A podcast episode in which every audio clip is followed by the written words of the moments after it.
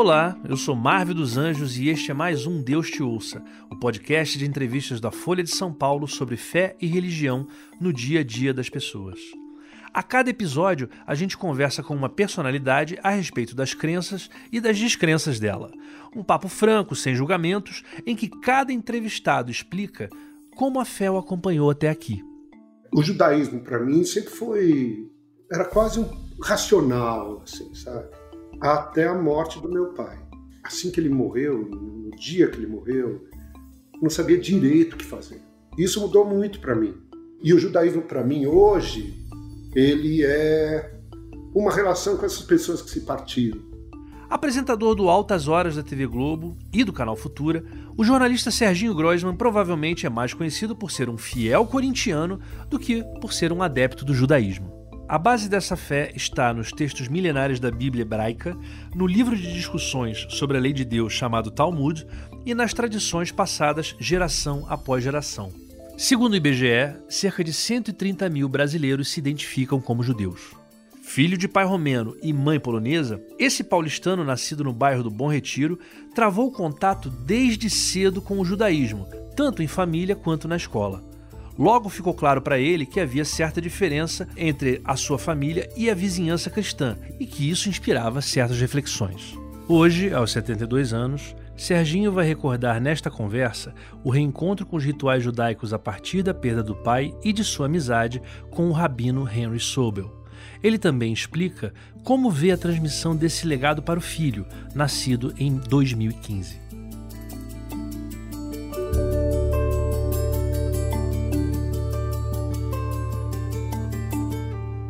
Serginho, acho que é justo a gente começar, já que é uma conversa sobre judaísmo, a gente perguntar da sua família, né? Como é que a sua família chegou ao Brasil?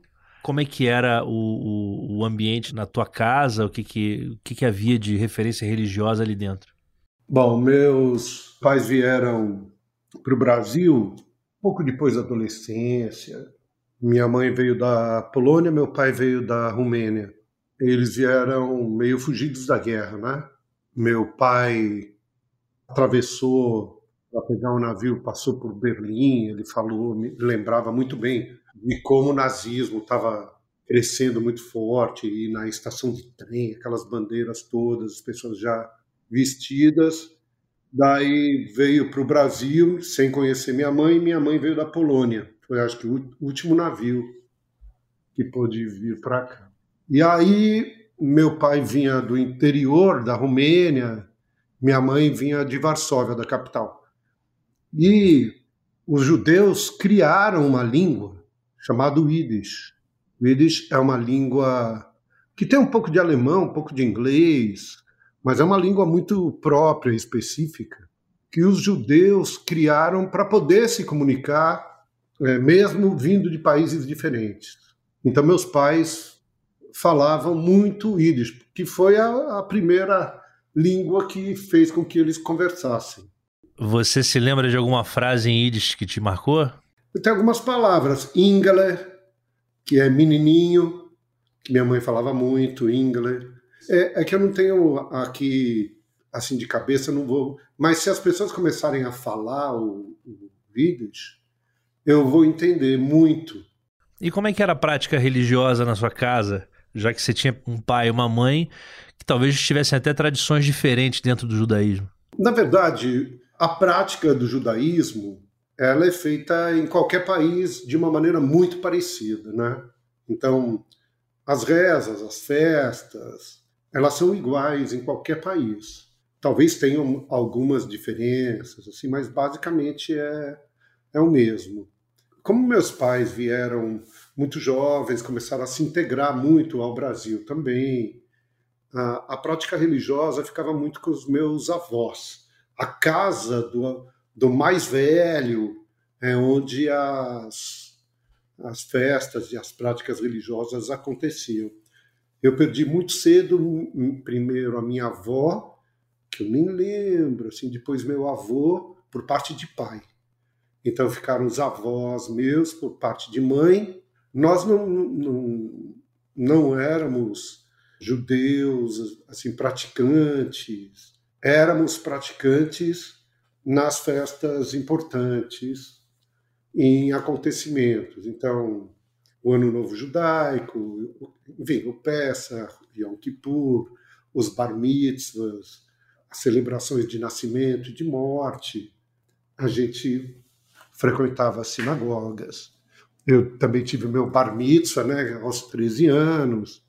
E eu morava numa região não judaica. Onde era? E, então, era o Bom Retiro, aqui em São Paulo, era um bairro judeu, totalmente judeu. Ou melhor, quase todo judeu, né? Então, os restaurantes, o comércio, ainda o comércio ainda tem. Core... Agora é mais coreanos que, que, que estão lá, mas durante muito, muito tempo era um comércio judeu, restaurante judeu, escolas, inclusive a minha escola era nesse bairro, no Bom Retiro, o Renascença, mas a gente não tinha, não tinha dinheiro para uma casa ali e a gente morava mais ou menos na Barra Funda, assim, perto de um cinema que eu lembro muito bem que eu ia muito. Meus vizinhos não eram judeus e eu lembro assim de da vizinhança ser assim malhação do Judas, era uma coisa que a gente ficava em casa, sabe? Porque era uma coisa assim, ah, o judeu, o judeu que matou Cristo, judeu. Não era uma coisa direcionada a gente, mas criava um clima assim que não era muito legal para a gente nesse sentido. E estou falando isso porque aos 13 anos, o bar mitzvah você canta em hebraico. E eu lembro de ter um professor que todo dia ia lá na minha casa minha casa era muito colada às outras casas, né? E ele pedia para eu cantar alto em hebraico, porque você, quando tem 13 anos, vai lá para ler a Torá, né?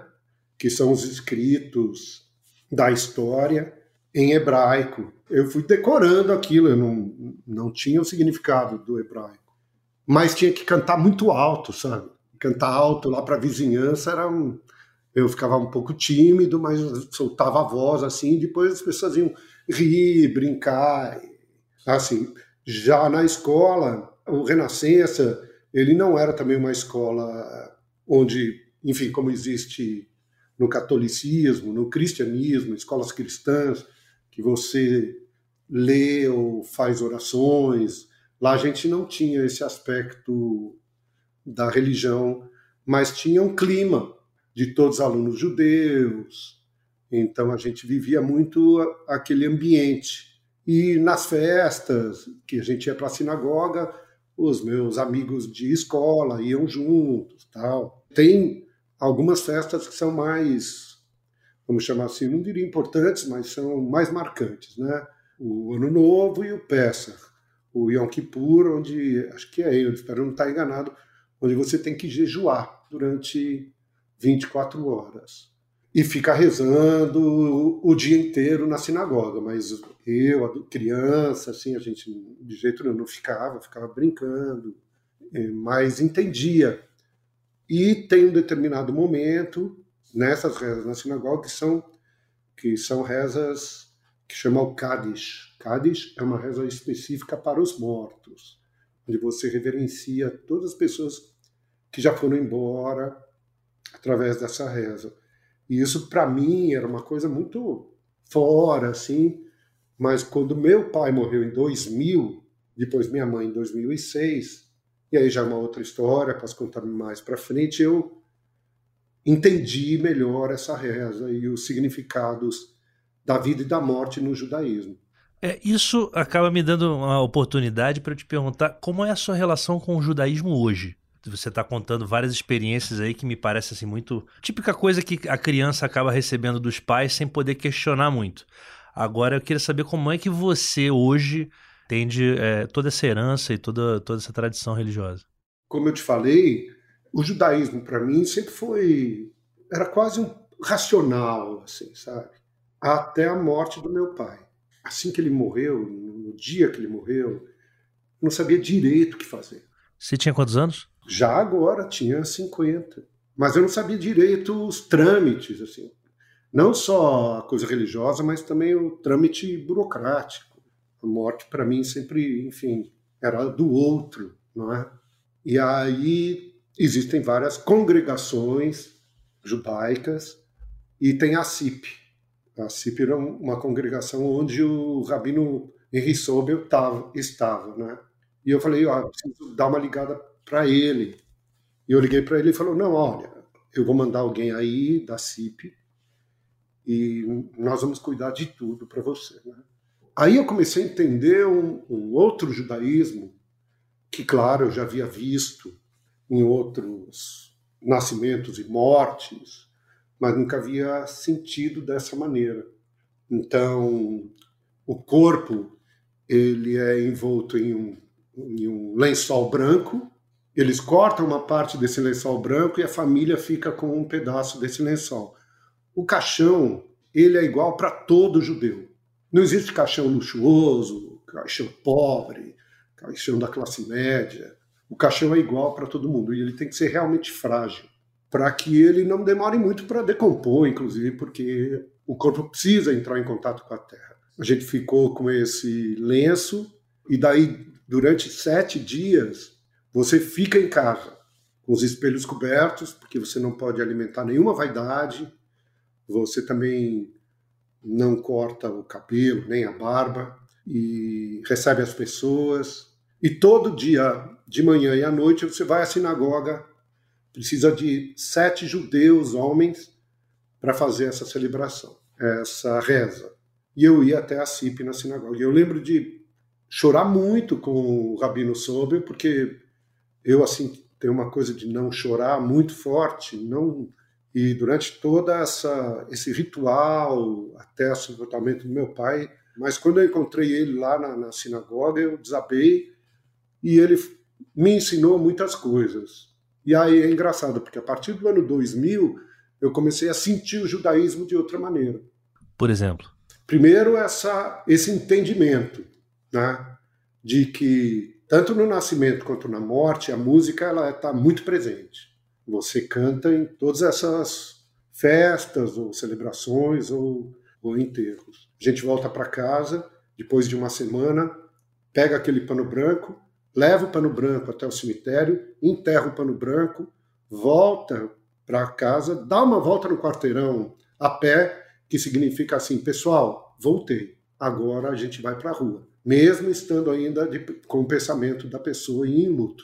E você durante uma semana o rabino, antes do sepultamento, ele rasga uma parte da tua camisa bem aqui no coração, que significa que você está com o coração partido. E você usa essa camisa nessas rezas de manhã e à noite.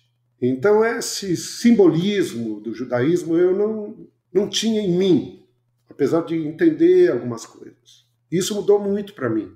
E, a, e, o, e o judaísmo para mim hoje ele é uma relação com essas pessoas que se partiram. É uma relação meio assim é, de sentir presente, mesmo porque o Sobel falou para mim, olha, existe uma maneira de você manter seu pai e sua mãe vivos, que é pensar neles. Enquanto quando você pensar neles, eles estão vivos. Se você esquecer deles, aí sim eles vão estar mortos. E eu, e eu lembro de até uh, um dia andando de carro por um lugar que meu pai gostava muito de ir a pé, eu falei assim, puxa, ele podia estar tá aqui agora, ah, vou tentar fazer com que ele entre em mim, assim, sabe? E aí, não, claro, não deu certo, nem daria certo, mas eu não vou falar que eu sinto uma presença dos meus pais, mas eu sei que eles estão assim por perto. Eu sei, sem sentir.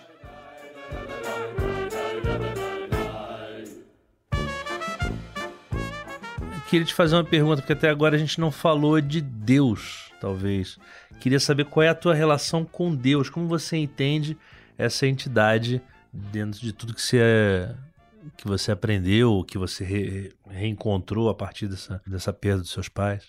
Ah, é. Eu, assim, a minha adolescência, ela foi coincidente com a ditadura aqui no Brasil, né? Então, é, os estudos que eu fazia, os livros que eu lia, o questionamento às religiões. Isso começou a colocar muito, eu entendi muito em relação ao significado das religiões e depois eu vim repensar também. Eu acho que a religião realmente no homem ela é importante, já os religiosos não. Eu acho que um vínculo que você tenha de espiritualidade, eu acredito muito que ele dá para você uma ligação com os valores que eu acho que são importantes a gente ter. E eu acredito que isso em todas as religiões. E aí entra Deus nesse sentido, não é?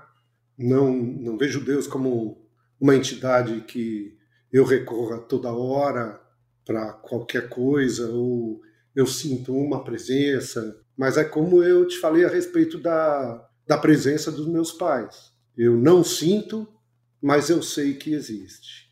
E isso não tem nada a ver com um antagonismo à ciência, antagonismo a questões de ciências sociais, ou isso não me não determina posturas ideológicas, nem posturas políticas. Os religiosos usam a religião. É, isso é diferente. Mas eu acredito muito numa, numa espiritualidade, eu acredito sim. E essa, essa espiritualidade, além dessa, desse preenchimento da ausência dos seus pais, ela te, te leva a algum outro caminho? Ela move você a algum tipo de gesto? Você frequenta a sinagoga, por exemplo? Eu me lembro que eu tinha um vizinho é, quando eu morava em Higienópolis, que dizia que, não, eu frequento a sinagoga que o Serginho Grossman vai, mas você me disse que não ia tanto. É, não, não, ele talvez frequente como eu, então, né? E eu comecei a entender também que, e eu te falei dos religiosos, né? Mesmo aqui no judaísmo, como no cristianismo, como em qualquer outra religião, existem posturas diferentes. O, a sinagoga ela foi criada e, era assim, os homens sentam embaixo, as mulheres sentam em cima. Se não tem em cima, os homens sentam na frente, as mulheres sentam atrás. Sempre foi assim. A CIP, que é essa congregação que eu te falei, que, que eu soube durante muitos anos, foi uma liderança lá incrível. Ali, não ele só, mas já, já ali já é misturado, homem, mulher. Mas eu não sou um frequentador, nem na sexta-feira eu paro minhas atividades à noite. Eu tenho amigos até, amigos assim, cientistas sociais, tal, que chega sexta-noite ele para mesmo, assim. Não como os mais religiosos, que na sexta-noite para realmente tudo, não acende luz, não cozinha, não, não pega elevador, tem que, você tem que usar as suas próprias condições. É, mas a gente, isso foi a vida inteira, inclusive com meus pais, a gente tem um respeito, mas não temos a prática, sabe? Continua sendo assim. Mas é, eu queria te perguntar uma coisa. Você falou muito da que você estudou sobre as religiões durante a época da ditadura. É, eu percebi uma, uma, uma, preocupação sua em não se deixar, talvez, é, manipular pelas religiões, pelos religiosos, como você frisou bem, né? Você acha realmente que chegava um momento em que a coisa beirava manipulação em algum, sei lá, dentro da prática de judaísmo que você viu? De controle social, algo assim? Não, isso eu não percebi. O que eu vi era uma coisa assim, ah, se você estudar Marx e Engels, você tem que ser ateu. Coisa assim, sabe? Assim como eu li diversos outros. Eu estou falando de dois, dois pensadores que são a caricatura, assim, né? Daquelas pessoas que, que querem fazer a prática das ciências sociais, da sociologia, né? Vou te fazer uma pergunta direta. Você tentou ser ateu? Passou pela cabeça. Assim, porque era uma eram os amigos, assim, ah, não, não, questionamento, Deus não existe, e, enfim, a religião é o ópio do povo. E o que, que te impediu de, de ser ateu no final? Eu acho que é melhor perguntar o que quase fez com que eu fosse ateu, não é? Porque a existência sempre existiu para mim, de Deus, não da maneira como eu penso hoje. Eu pensava antes mesmo como uma entidade que pudesse aparecer ou falar com a gente. Hoje eu vejo mais diluído isso. Não, não é uma, uma pessoa, nem, um, nem uma entidade que conversa, oi, tudo bem. Então, talvez tenha sido numa fase realmente desses estudos, onde, onde as pessoas que me rodeavam, assim, não, não, somos ateus. E aí até, enfim, conheço muitos amigos, alguns já se foram, né? Amigos assim que foram conhecidos porque eu na adolescência comecei também a trabalhar no colégio equipe na produção de muitos eventos musicais se tornaram muito importantes. Conheci praticamente todo mundo nos anos 70 que tinha uma atitude, né? Caetano, Gil, Cartola, Nosso Cavaquinho, Belchior, Luiz Gonzaga, Jorge Maltner, e eu tinha conversas com eles muito longas e relevantes. O próprio Maltner, né?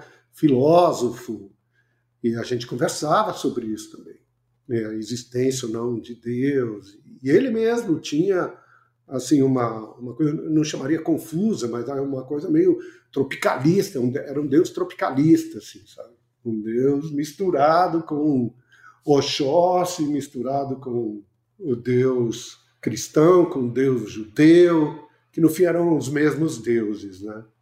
Então, eu, é, é, engraçado, porque nunca chegou a embaralhar minha cabeça, falar, meu Deus, meu, meu Deus, o que está acontecendo? Existe ou não existe e tal. Comecei a ver um Deus diferente, né? Um Deus que, puder, que podia estar ligado a, a causas importantes e que iria contribuir para uma série de questões importantes na minha vida. Bom, você é um judeu numa sociedade que é bastante cristã, pós-cristã, mas que está ali com, orbitando em torno de uma narrativa cristã. Tinha alguma coisa do cristianismo que você olhava assim e falava: não entendo isso, não concordo. Chegou a ter alguma coisa ali que vinha do cristianismo e que talvez te colocasse mais nessa discussão sobre ser ateu ou não? Ah, não, não. Mesmo porque, quer dizer, a, a figura de Jesus, eu acho que o que o judaísmo fala é que, enfim, os judeus, né, a Bíblia diz que virá um novo um novo cara como Jesus já veio. Então, para o cristão, o cara que vem salvar todo mundo já veio. Para os judeus, não veio. Isso, para mim, é uma, é discussão, para mim, não tem a menor importância.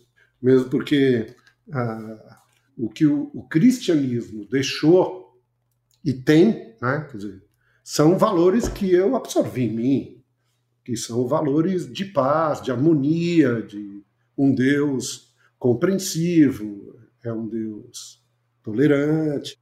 Então, esses valores, quer dizer, quando eu falo assim, ah, eu sigo muitos valores dos meus pais, né, que meus pais me ensinaram, e agregado à vida que eu tenho e que agora vou passar para frente. Aí quando eu passo assim, ah, eu vou passar valores, parece que meu filho não vai ter vida própria, né? Como a gente teve também. O que eu tento passar são valores que eu levo no trabalho, são valores que eu levo para qualquer lugar. Assim. Eu, por incrível que pareça, e é verdade isso, eu nunca briguei. Nunca entrei numa briga. Isso não tem, não, não tem nada a ver com religião mas tem a ver comigo. Assim, eu nunca consegui bater, já apanhei algumas vezes na, na, na infância, e eu até criei uma piada. Isso é uma piada que eu criei, né? nem é verdadeira. Que eu chegava em casa, apanhava do meu pai porque eu apanhei, apanhava da minha mãe porque eu briguei.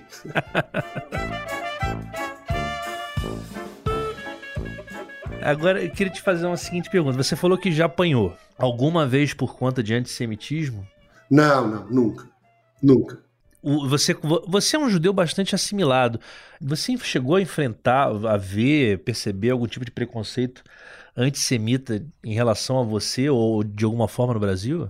Não, eu, o que eu percebi foi o que eu falei para você. Em, em determinados momentos, a relação da morte de Jesus foi, às vezes ainda é, muito associada ao judeu. Essa narrativa é que leva ao antissemitismo, por exemplo. Né? Tem, um, tem um, um elemento aí que é o elemento detonador de muita da, muitas das questões do antissemitismo, que é do jeito que se interpreta a morte. Enfim, ah, então todo judeu é contra o cristianismo.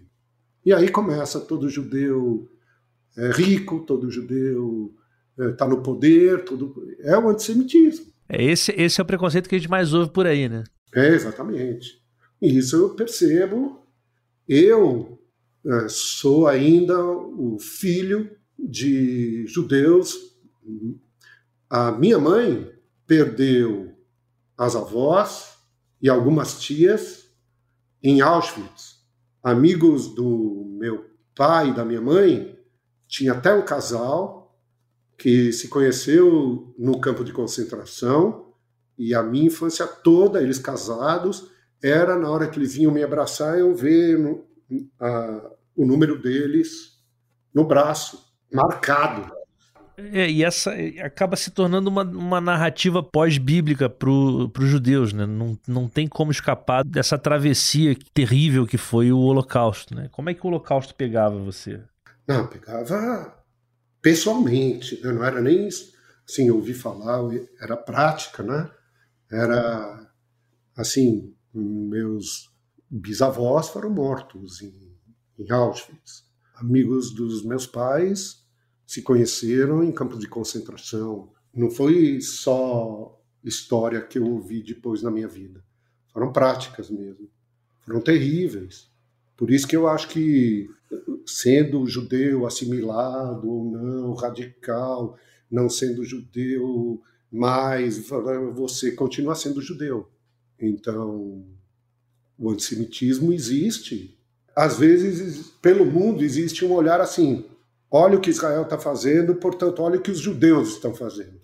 Às vezes existe essa, essa mistura. E como é que você se relaciona com o que é feito no Estado de Israel e com a sua condição de judeu? Você, você se importa? Você se afeta? Você, qual é a sua relação com o Estado de Israel? Ah, eu acompanho muito de perto acompanho o mundo inteiro, né? Eu sou muito curioso em relação à política internacional, mas em Israel eu tenho uma, um olhar também muito forte em função dessa história que segue comigo de conhecer pessoas que nasceram lá e que vieram para cá e, e, pessoas que foram para lá e lembrar que meus avós queriam muito ir para lá, enfim, para se sentir no lugar onde diziam eles, ah, é a nossa origem. Não que eu perceba isso, eu nem fui ainda para Israel, mas eu acompanho demais os conflitos, as coisas boas que, que saem do Estado de Israel, de Israel, não é? das pessoas. É uma coisa que me interessa muito particularmente. E o que, que você deixaria escrito no, no Muro das Lamentações, se é que um dia você pretende ir para Jerusalém? Ah, eu gostaria de ir, sim, eu tenho curiosidade. Não tem aquela coisa assim, ah, é, vai ser minha terra, tá? mas eu, eu tenho muito, eu acredito que tem uma energia ali que é possível sentir, porque as três grandes religiões do mundo estão lá presentes historicamente, né?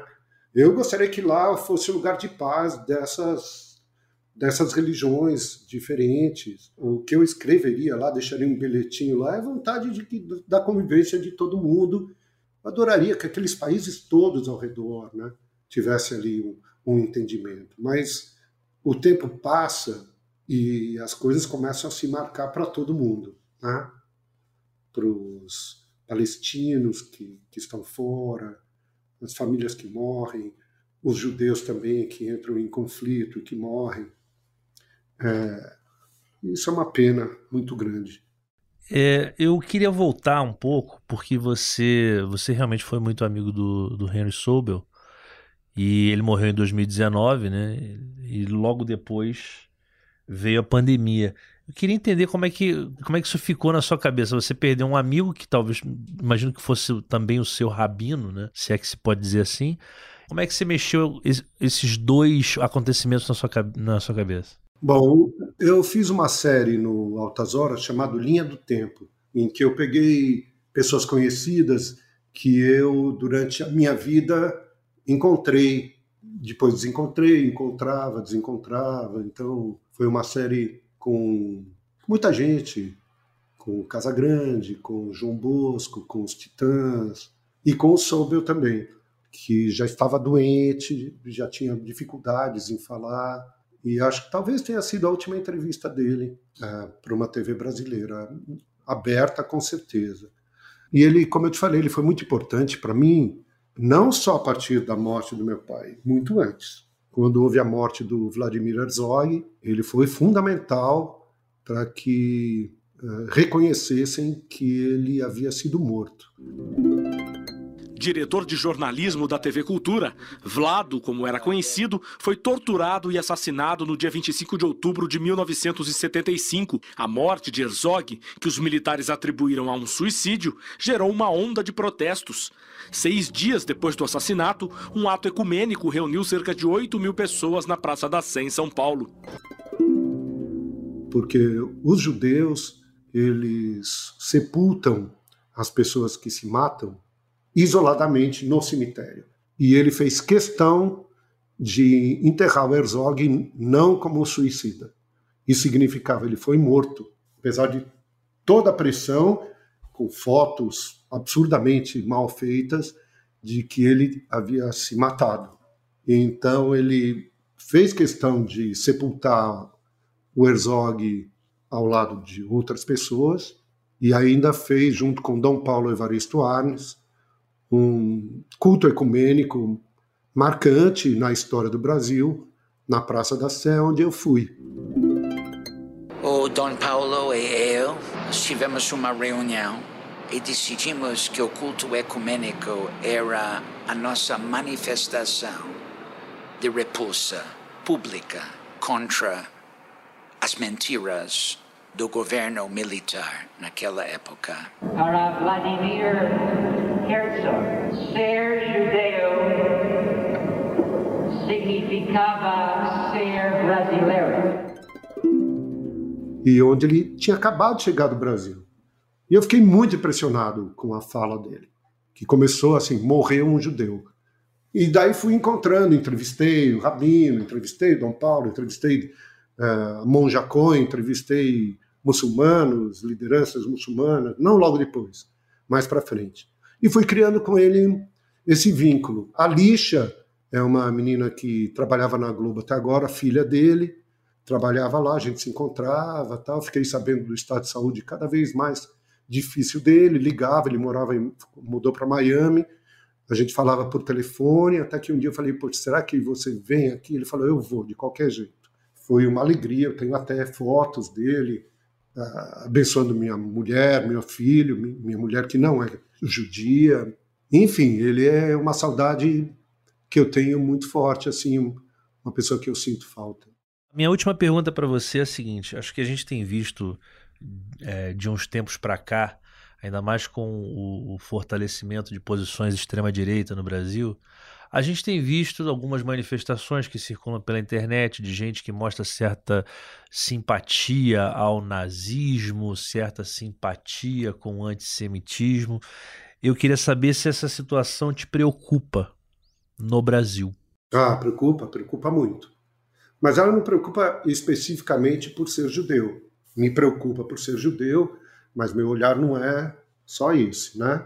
O antissemita ou nazista, ou fascista, ou extrema-direita, ele não gosta do negro, ele não gosta do movimento LGBTQIA+, ele não, enfim, não é uma coisa ligada especificamente ao judeu, mas como judeu dentro da sociedade, nessa parcela que me cabe, assim, é um grau preocupante, sim, é um grau preocupante, porque as pessoas que são descobertas, né? Você vai ver uma garotada, né? não são aqueles velhos nazistas que muita garotada. Isso eu já me preocupava na época que eu fazia nos anos 90 o programa livre. Conversei muito com movimentos de carecas assim que tinham, né? Que nasciam em oposição ao punk, que tinham, não era uma coisa assim tão clara em relação ao nazismo, mas tinha essa coisa muito, muito forte de, de violência, né? Está muito ligado à violência, à prática da violência. Me preocupa, sim.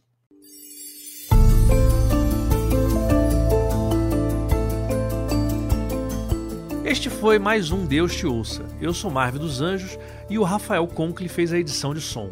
A coordenação é do Daniel Emendorfer de Castro. Este episódio usou áudios da TV Cultura e do filme Vlado, 30 anos depois. A gente volta na próxima quarta-feira com um novo entrevistado. Se você gostou da conversa, aproveita para seguir o podcast na sua plataforma favorita. Abração.